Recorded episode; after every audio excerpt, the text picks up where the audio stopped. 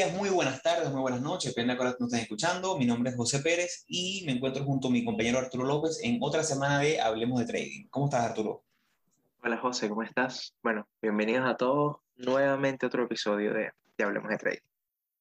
Otro episodio cargado de buena información y ahora venimos con a lo mejor un, un, temita que, que, es debatible y un temita que, que siempre causa un poquito de, de discordia en las redes sociales, en, en el grupo de, de, personas que hacen trading, porque vamos a estar hablando sobre las rentabilidades o el long versus el short, los tipos de operativas, ¿no?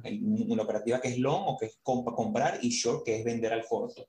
Hablaremos un poquito sobre la comparación entre ambas, qué es lo más rentable según nuestra perspectiva y eh, a lo mejor un poquito de definiciones y un poquito de, de, cómo vemos nosotros los dos escenarios en el trading. Es un tema que tiende a ser eh, polémico porque hay mucha gente, y por eso es que decidimos hacer este episodio en base a esto, hay muchísima gente que se casa con una metodología, se casa con un tipo de operativa, hacen solo short, hacen solo long, son pocos los que hacen el combinado y por lo general el que se casa con una de las dos herramientas tiende a estar como cegado y solamente termina viendo o buscando ese tipo de operativa. Entonces hay veces que si yo veo una operativa short que es evidente, a lo mejor una persona que está muy enfocada en el long no la ve, es por eso, porque tienen en la cabeza que todo tiene que ser un long o viceversa. Entonces, bueno, hoy hablaremos un poquito sobre eso, pero primero Arturo viene con un poquito de publicidad. Bueno, mira, nos pueden seguir en nuestras redes sociales, nos pueden seguir en Instagram como hablemos.de.trading, en Twitter también nos pueden seguir como Hablemos Trading, eh, nuestro correo electrónico, cualquier consulta, cualquier feedback, algún tema en especial que quieran que, que toquemos o que quieran escuchar, eh, es correo.hdt.gmail.com. Y bueno, está nuestro canal de YouTube, que también estamos publicando por ahí eh, nuestros episodios, que el canal se llama Hablemos de Trading.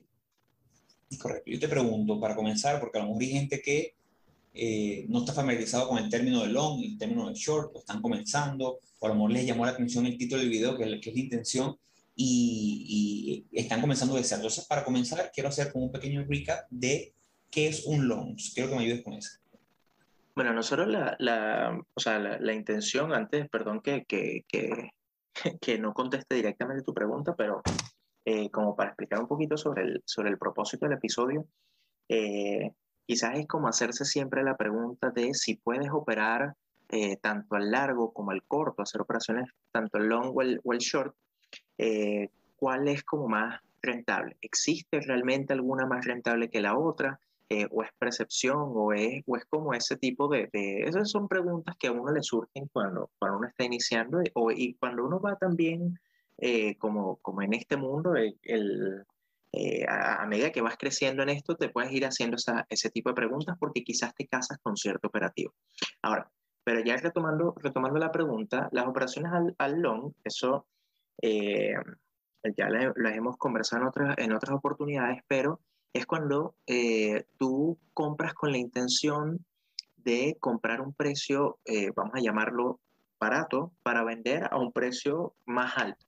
O sea, la idea, la, el, las operaciones al, al, long son operaciones de compra y venta, eh, las, que, las que normalmente conocemos. Es comprar, por ejemplo, comprar una acción en 5 dólares ah, esperando, esperando que suba a 7 dólares. Entonces, eh, y beneficiarnos con la ganancia de esa diferencia de, de los 2 dólares que quedan en el ejemplo que, que acabo de escoger.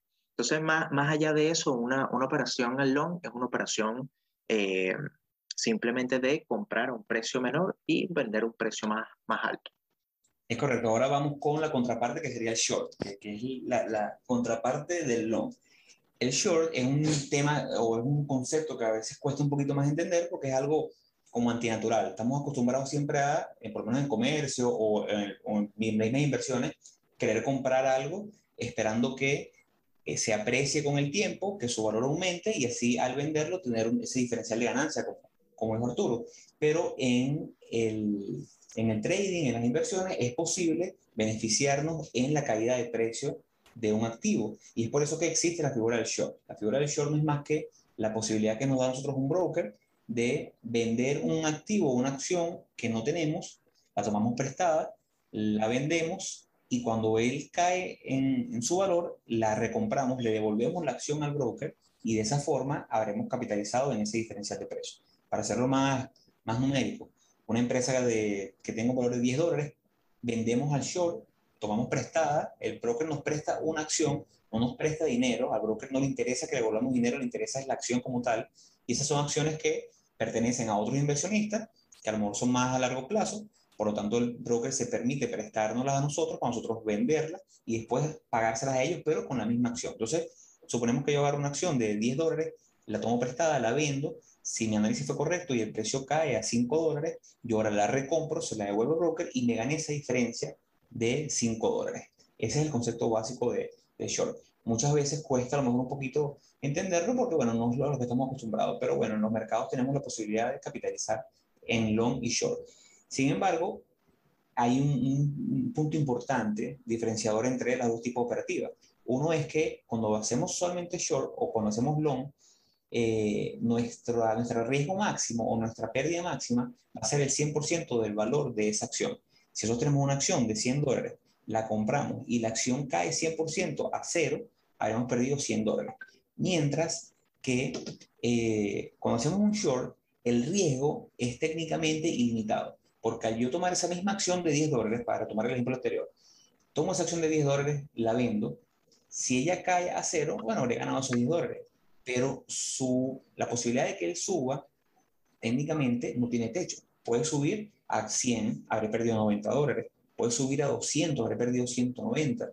Puede subir hasta 20 mil. Y en muchos casos de traders que han, han sido a lo mejor o han tenido fallas en su manejo de riesgo, donde eh, shortean muchas cantidades o se van short en empresas que son muy volátiles, empresas a lo mejor de low float, que son empresas que tienen poca capitalización de mercado y poco número de acciones disponibles y shortean y al otro día ocurre una noticia donde a lo mejor pasa mucho con las, de, las de farmacia, bioseguridad, eh, empresas que a lo mejor esa noche sale una noticia porque se ganaron una patente o porque la FDA les, les, permitió vender un medicamento. Entonces, al otro día, si esa acción valía 10 dólares, al otro día pasa a valer 200 porque es muy volátil. Entonces, inmediatamente ya incurres pérdidas increíbles. No sé si tú tienes algo ahí. Claro, igual, igual obviamente no es, no es por tema, o sea, no es por querer asustar a, nuestros oyentes con, con, ese tema, ni, ni por asustarlo, eh, porque al final igual uno tiene su manejo de riesgo y uno va a colocar igual su, su, sus valores del stop loss, sus, todo lo que son su, eh, sus posiciones, sus órdenes de venta, eh, las va a colocar independientemente de que hagas una operación al largo o hagas una operación al corto. Lo que pasa es que como que, digámoslo, que implícitamente eh, en un escenario donde no coloques un stop loss, la máxima pérdida que podrías tener eh, con, con, las operaciones al corto puede ser mucho mayor porque la, la, acción puede subir ilimitadamente. En cambio, si cae la acción, el mínimo valor va a ser cero. Eh, pero igual uno maneja el riesgo de la misma forma, sea operativa al largo, sea operativa al corto, se maneja de la misma forma. Ahora, antes de cambiar de tema, te quería preguntar, José, todas las acciones son shorteables. Tú podrías hacer operaciones al corto con todas las acciones. No con todas, depende mucho del el broker y de la clearing firm. La clearing firm es la que tiene las acciones y el broker es simplemente un intermediario entre nosotros y el clearing. Por lo menos el clearing que usa mi broker es Apex, que es uno de los más grandes, y muchas veces cuando la volatilidad está muy alta un nombre, por, por temas, por ejemplo, el año pasado que pasó con AMC y con GameStop, tuvimos un, un episodio especial hablando de, de, lo que ocurrió con GameStop, eh, llegó un punto en el cual ya el broker no permitía salida no shorteable. Y cuando tú ibas, no te permitía shortearla porque eh, eran tantas las pérdidas de las personas que habían shorteado que los brokers y las clearing firms decidieron no permitir más personas entraran en ese short porque tenían miedo de que esas personas no pudieran eh, cubrir las pérdidas. Pero al final del día, el, broker, si tú le debes después 30 mil dólares, bueno, te van a buscar para cobrarte. Llega un punto en el cual se acumuló tanta deuda de tantas personas que shortearon, muchísimas personas que shortearon, que el broker prefirió prohibir el shorteo en esa. Y pasó en mi broker y pasó en, la gran mayoría de los brokers eh, medianos y, grandes. También hay empresas o hay, hay nombres de por sí que ya los brokers les cuesta mucho conseguir porque son empresas que tienen eh, lo que se llama hard to borrow, son eh, difíciles de conseguir esas acciones prestadas. O a lo mejor el broker no tiene, el, el clearing no tiene tanto en su depositario de cantidad de esas acciones, entonces cuesta más. ¿Qué ocurre? Cuando tú pides una acción para shortearla, Generalmente, si es una acción muy, muy líquida, no nos cobra nada de broker, pero cuando hablamos de nombres que son muy poco líquidos, nombres que son muy finitos en el mercado, que tienen una baja capitalización y que el float es pequeño, lo que ocurre es que nos cobran un hard to borrow fee. Hard to borrow fee es, un, es difícil de prestar, sería la traducción literal. Un hard to borrow fee lo que, lo que ocurre es que el broker por cada acción que te presta te cobra un fee, puede ser, he visto en empresas de 15 dólares, he visto un dólar de hard por acción. Entonces eso ya inmediatamente te eleva el costo del shorteo. Y para, y para acciones que tampoco son tan, o sea, que no son, que no, o sea, que son de, de pequeña capitalización de mercado y también que no tienen mucho volumen, porque eso también influye justamente ahí en, esa, eh, en ese mismo tema, o sea, que no, que no tenga mucho, mucho movimiento diariamente o un volumen eh, promedio bastante, eh, bastante alto. Y eso lo hace mucho más arriesgado cuando tenemos acciones que nosotros siempre contamos a la gente que operamos nombres que tengan por lo menos por encima de 500 mil acciones diarias, no porque nosotros obviamente podamos manejar ese volumen, sino porque eso nos da tranquilidad, porque es un nombre muy líquido que nos permite una entrada y salida muy fácil al precio que queramos en el momento, versus acciones que son de low flow. Low flow son esas acciones que tienen muy poca cantidad de acciones disponibles para la compra y la venta diaria y que aparte le llaman penny stock, las que son menores a 10 dólares o menores a 5 dólares. Generalmente lo que ocurre es que son acciones que tienen un volumen tan pequeño durante el día yo, yo he, aquí hay un episodio donde hablamos de una acción que yo compré que tradeaba en las velas de 5 minutos 50, 60 acciones. Si yo hubiese comprado 300 acciones y trato de venderlas, no hubiese podido venderlas en un minuto, dos minutos, porque en el mercado no había esa cantidad disponible para salir ya tan rápido. Y fue un error que yo cometí. Entonces, muchas veces vemos como personas que se, que se enfocan en las penny stock y lo que hacen es, es shortearla, que se da mucho en, en, el mundo de las penny stock, eh, se van short con nombres muy eh, pequeños y con mucha cantidad de acciones que les cuesta después salir de ella, porque a lo mejor en una hora mueven 3.000 acciones. Entonces, eso complica un poquito más el panorama para los short, que tiene a ser, por lo menos en este caso, eh, day traders. Y, al, final, al final es un tema de, que quizás la operación al, corto es, es, un concepto un poquito más, más, vamos a decirlo, complicado o abstracto al principio de, de entender, eh, que simplemente las operaciones al largo, que simplemente comprar y vender a un precio más caro. Nadie te está prestando acciones, nadie te está prestando, a menos que estés usando apalancamiento.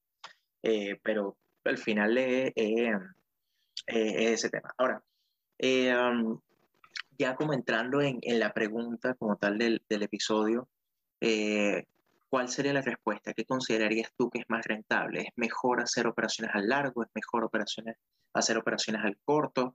Eh, ¿Qué, ¿Cuál es tu opinión con, con, respecto a esa, a esa, pregunta? Bueno, creo que es algo muy subjetivo porque depende mucho del trader, depende mucho de...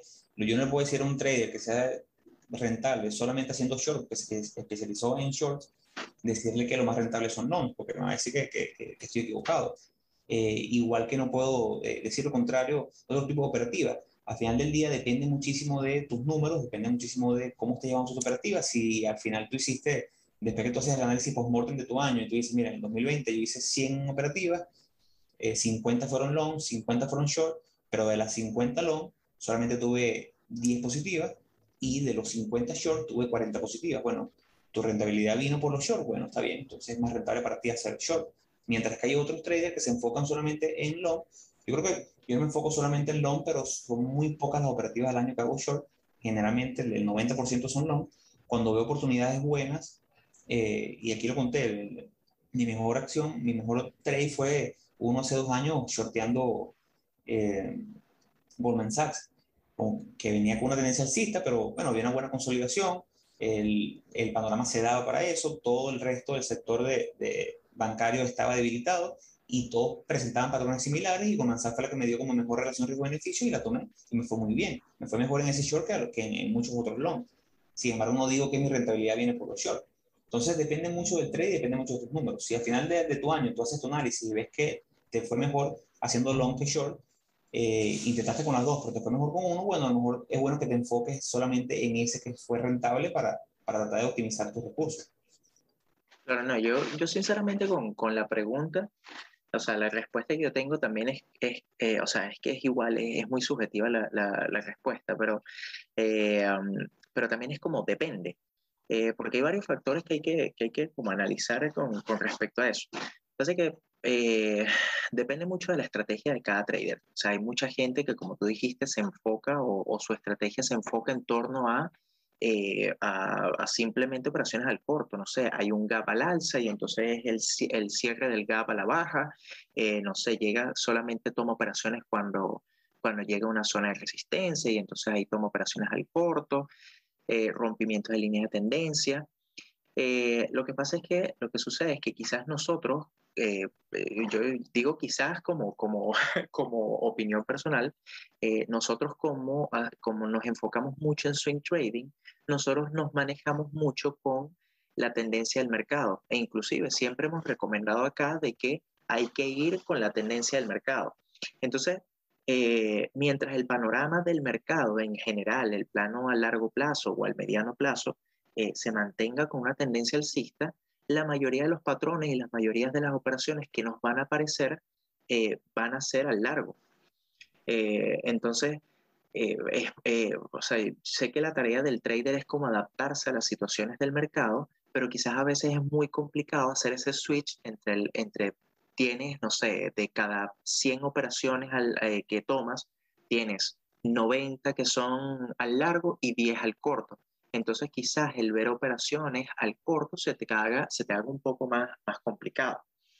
Eh, entonces, em, eh, ahí, ahí, o sea, es, depende. Ahora, lo otro que también considero yo es que, por ejemplo, cuando el, esa, esa frase que uno escucha siempre que dice, eh, el, o sea, cuando el precio sube lo hace por escalera y cuando cae, cae por el ascensor, eso es 100% correcto.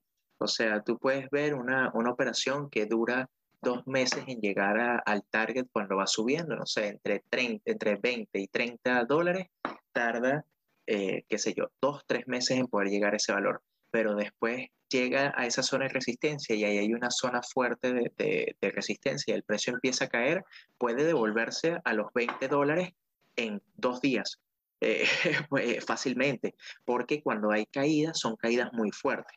Entonces, ojo, eso no hace, eso no hace rentable las operaciones, o sea, eso no es que haga que las operaciones al corto sean más rentables, pero es algo también a, considerar. Eh, y no sé, no sé qué opinión tienes de, todo lo que, de todo lo que he dicho.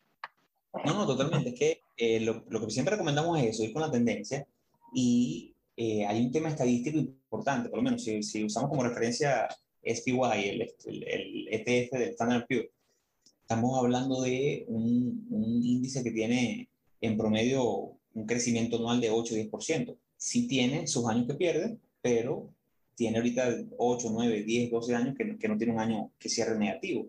Entonces estamos hablando que si en promedio sube 10% al año eh, y tú vas al, al short, eh, porque, bueno, porque vienes, tienes una narrativa y crees que la economía americana está por acabarse y, todo el tema de la inflación y todas las cosas que ya hemos hablado en otros episodios, eh, bueno, estadísticamente estás nadando contra la corriente, porque los números te dicen, tomando la data de los últimos 40 años, que lo más probable es que este año suba por lo menos un 10%.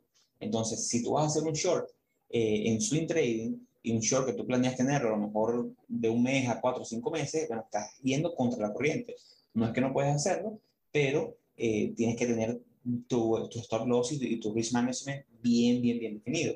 Ahora, como yo sí apoyo mucho los shorts, cuando vemos empresas que van en caída, eh, por lo menos yo hace tiempo, tú también, estuvimos muy, bueno, hace ya un par de años, bastante pegados con Snapchat, porque iba en caída, en caída, en caída, y lo que hacíamos es que, bueno, que cada vez que, que, que consolidaba, yo buscaba entrar en, un punto de rompimiento a la baja para ir a short, pero es que venía con una tendencia a la baja, y aunque el mercado iba subiendo, este iba cayendo. Entonces, bueno, fino porque para mí era, eh, me estaba ratificando el nombre que había debilidad y que aun cuando el mercado estaba alcista, la tendencia estaba alcista y sus similares iban subiendo, él seguía cayendo. Entonces, yo iba con mi tendencia individual en este nombre y shorteaba en esa tendencia. Lo que hacía era eh, correr con esa ola o nadar con, junto con esa ola.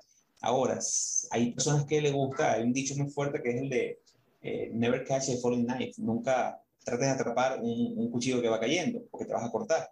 Si tú agarras y en esa caída, en esa tendencia bajista que pronunciada que venía en Nacha, trata siempre de no voy a, voy a comprar buscando porque se viene el reverso, viene ese punto ahora de, de, partida para que empiece a subir. Bueno, es difícil porque estás en contra de la tendencia. Eventualmente Snapchat sí logró recuperarse y sí logró subir. Ahorita es un nombre que se va moviendo bastante bien, pero lo más seguro es que todos los que trataron de comprar Snapchat en esa caída iban perdiendo, perdiendo, perdiendo. Hay un, hay un cuento famoso de Ed Secora con otro trader muy famoso. Cuentan que se vieron en, en, en un restaurante en Nueva York estaban comiendo y estaban picando un bistec y cuando en una de esas se les sale el cuchillo volando a uno de los, de los, de los comensales y en el camino cuando le dice, bueno, pero ¿por qué no quitas el pie? Porque parece que el cuchillo venía volando y el tipo tenía el pie y como que le iba a caer en el pie. Y el, el, él se cobra que es un, un, trader técnico netamente, el otro, el del cuchillo, es un, era un trader fundamental o fundamentalista. Eh, el cuchillo volando y el, y el, cuchillo cae muy cerca del pie del, del, otro trader y él le pregunta, ¿por qué no quitaste el pie? Y bueno, porque estás esperando que subiera. Es la analogía hacia el trader. ¿no? Muchas veces vemos estos nombres que caen, que caen, que caen, que caen, que caen, y a lo mejor ese trader técnico fundamental que tiene esa narrativa que no, tiene que subir en algún momento porque tiene, porque tienen fe en que suba, no, no salen de la acción, no toman la pérdida porque están esperando que suba. Y que, y que también, también está esa frase muy famosa de ahorita de Buy the Dip, que, que todo el mundo ve una caída y entonces eh, piensa o, o, supone que es una caída eh, simplemente temporal. Y, y solamente por, por, por, porque es que bueno, se ve mucho en las redes sociales de que dicen, no, estoy aprovechando a comprar estas acciones porque están a un precio económico. Sí, o sea, está en un precio económico, pero si tu estrategia es comprar en los pullback, genial, porque tú estás asumiendo el riesgo de eso. Pero en la persona que tú veas en, en eh, o sea, la persona que esté leyendo ese post, que no sepa nada y compra y la acción se le devuelve, eh, va a perder porque no tiene ningún fundamento. Entonces, eh, o sea, no tiene ningún fundamento, no, no tiene ninguna estrategia. Entonces, igual, igual eso, eso quizás... La gente que compra los penny que dicen, bueno, pero es que compré esta acción que vale 2 dólares, porque ¿qué más, qué, qué, más puede caer? Bueno, pues es que vale 2 dólares, pero si cae a un dólar, perdió 50%. Claro. Y todavía puede caer 100%. No hay diferencia entre un nombre que valga 2 dólares y uno que valga 2 mil dólares. Al final, igual pueden perder.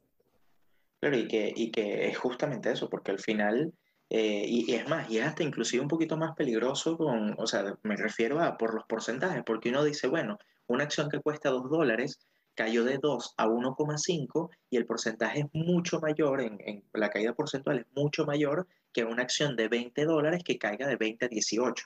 Entonces, eh, eso, finalmente la gente lo ve como que, bueno, solamente cayó 25 centavos, 50 eh, centavos. Exactamente, exactamente. Entonces, a la hora, bueno, a la hora de la verdad y para no desviarnos mucho de, de, del tema, eh, realmente no hay una estrategia que sea más rentable que otra. Eh, al final te lo va a dar es tu estadística. O sea, al final eh, tu estadística o dependiendo de tu estrategia, de las operaciones que tú hagas, tú vas a ver si tú eres más rentable con operaciones al corto o con operaciones al largo.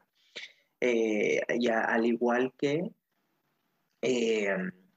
no, o sea, o sea, con tus números y, y, no solamente eso, sino al, al tomar una posición, no, no necesariamente una de las operaciones va a ser mejor que la otra. Una de las posiciones no, no necesariamente va a ir más rápido que la otra, aunque eh, ciertamente cuando hay una caída del mercado, el mercado se va, se desploma muy rápidamente, puede caer 6, 8% en 2, 3 días.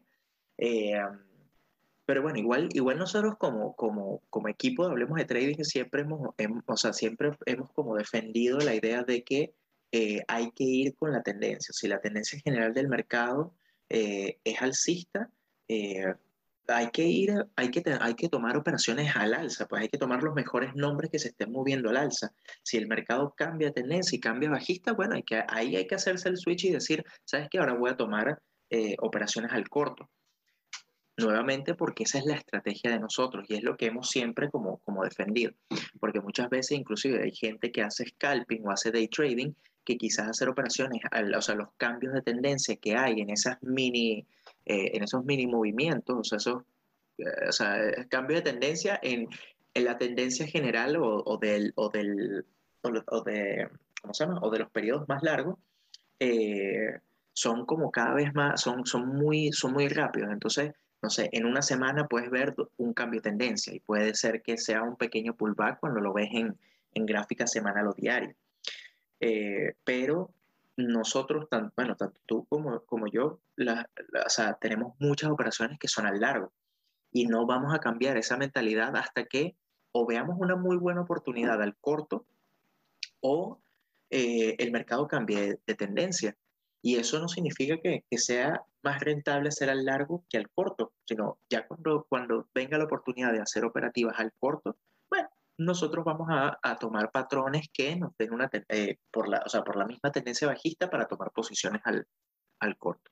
Totalmente, totalmente. a mí me gustan más los short cuando son enfocados en, en nombres individuales, porque es más fácil identificar debilidades, esa debilidad relativa o fuerza relativa. Cuando vemos que el mercado sube eh, y vemos un sector que está rezagado, me gusta ver ese sector, ver por lo menos un momento como ahorita, que a lo mejor el sector financiero no está tan bueno o no está tan bien como el resto del mercado, entonces a lo mejor me enfoco un poquito en ese sector y veo cuál es el más débil de ese sector y a lo mejor Banco of America no está yéndole tan bien, por decir un, un nombre al azar, entonces veo que dentro del sector Banco of America es más, más débil. Cuando veo un día de mucho repunte de mercado general y Banco of America sigue rezagado, consolidando, bueno, a lo mejor pienso, mira, este es un, buen candidato para un short. Pero en general, eh, sí he tratado o sí me he enfocado más que todo en long porque me da un poquito más de tranquilidad. Eh, siempre da un poquito más de miedo, por más que, porque los gaps existen. Cuando hacemos un short, eh, me da un poco más de miedo un gap por una noticia, por ese tema que, que hablaba Arturo de, de, que los precios bajan por ascensor, es porque cuando sea, el pánico se apodera de los inversionistas, todo es mucho más rápido. Entonces, a la hora de algo, eh, creo que esas caídas o ese diferencial puede ser más grande. Los short me da un poco más de miedo porque eh, una noticia que va, cayendo el precio y de repente hay una noticia buena y el precio sube por encima de mi stop, a lo mejor un poquito más difícil de, manejarlo. Sin embargo, también tenemos un episodio donde hemos hablado sobre los gaps y cómo, cómo irlos eh, llevando, ¿no?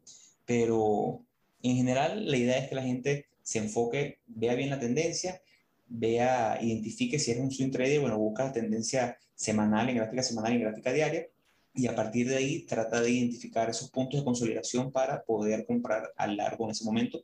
Y si estás viendo una tendencia alcista con consolidaciones, no recomiendo que te vayas a short porque lo más probable es que esa sea una consolidación momentánea para después seguir subiendo. Entonces, es un tema de echar números y darse cuenta si eres rentable realmente siendo short, porque realmente el, el short, el dark side, por así decirlo, creo bastante que llama mucho la atención. A la gente le gusta bastante y le gusta, se deja apoderar por el ego y les gusta decir, mira, se empezado a caer y, y, lo voy a hacer, o la economía americana se va y, va a caer y yo voy a hacer que lo va a shortear y voy a capitalizar en esto. Es difícil. Ahorita antes de leer, hablando sobre Michael Burry, el, el, doctor famoso que sale en la película de Big Short, que si no lo han visto tienen que verla. Eh, él tiene todo este año shorteando Tesla y shortea Tesla y shortea Tesla y cada vez que aparecía shorteaba más Tesla y esta semana eh, anunció que ya, ya no está en, al short en Tesla. ¿Por qué? Porque Tesla, desde que él está shorteándola, viene con una tendencia alcista y lo que hace es subir y subir. Esta semana subió muchísimo. Entonces, ven el día, lo que hizo fue perder dinero por ir en contra de la tendencia. Me cubrió un, un trader fundamental eh, que a lo mejor lamentablemente no se enfocó o, o no vio esa tendencia tan alcista estaba esperando capitalizar en, en, esa caída que nunca se dio y terminó perdiendo dinero en el camino. Y, que, y que bueno, igual, igual al final es como, eh, como todas las operaciones. Yo creo que fue, él vio su, él hizo su análisis y él de verdad que pensó que, que, que iba a caer, pero no, pero al final el mercado no le dio, o sea, no lo acompañó. Eh, pero eso no significa que esté errado, o sea, él tenía sus su razones y su estrategia que le daba la razón de por qué entrar.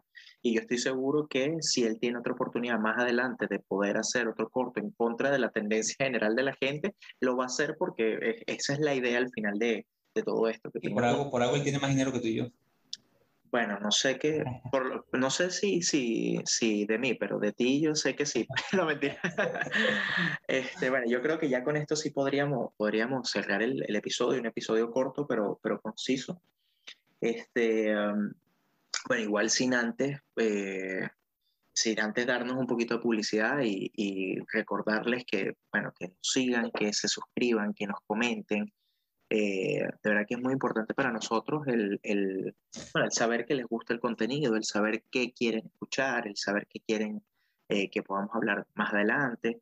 Eh, y bueno, igual nosotros estamos en Instagram como hablemos.de.trading, en Twitter como hablemos trading, en nuestro correo electrónico que es correo.hdt.gmail.com y nuestro canal de YouTube que es Hablemos de Trading. Hay un link que está dentro del perfil, en el perfil de Instagram, que te lleva a todas, todas las redes donde nos conseguimos y todas las plataformas digitales donde pueden escuchar el podcast, ya sea Anchor, Google Podcast, eh, en Spotify. Eh, así que bueno, con esto los dejo. Muchas gracias por escucharnos hasta acá. Muchas gracias otra semana por, por estar aquí, José, y nos vemos en otro episodio de Hablemos de Trading. Arturo, saludos a todos.